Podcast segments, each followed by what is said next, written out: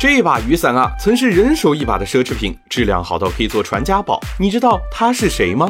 商界生意经，赚钱随身听。什么时候才是创业的黄金期？王大爷告诉你，只要有颗创业的心，任何时候都是黄金期。一九八五年，已经六十岁的王大爷从厂里退休，他想的不是喝茶、下棋、跳广场舞，而是姜子牙七十岁出门打工的励志故事。和姜子牙相比，六十岁还年轻着呢，养老养什么老？老王拿出两千块的退休金，决定下海创业。年轻的时候，老王曾是个雨伞设计师，市面上那些伞在他看来都太太太一般了，他要做就要做把质量最好的。但质量上去了，价格也上去了。别人卖一两块，他的伞要卖七块。要知道，在八十年代，七块钱可以买三十多斤大米。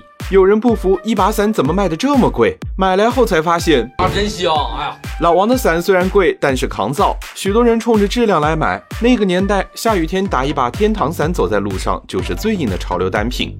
天堂伞火了，盗版也跟着来了。都是格子伞，安能辨我是真伪？面对冒牌货，有人选择一战到底，有人选择换个马甲。王大爷不愧是商界奇才，他选择和造假商沟通，招安他们作为真天堂伞的经销商，并根据规模把他们分了不同的等级。这下可好，不仅解决了假货问题，还扩大了生产和经销渠道。这招我只能说一个字。